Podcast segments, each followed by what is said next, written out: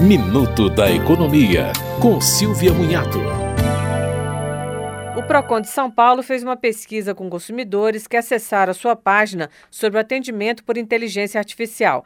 66% dos consumidores entrevistados não encontraram o que procuravam somente com a orientação automatizada ou não tiveram o problema resolvido. A maioria havia entrado em contato para reclamar de um produto ou serviço. Mais de 90% dos entrevistados tiveram que recorrer a um atendimento humano após a interação automatizada, sendo que 60% disseram que o recurso ocorreu em todas as tentativas.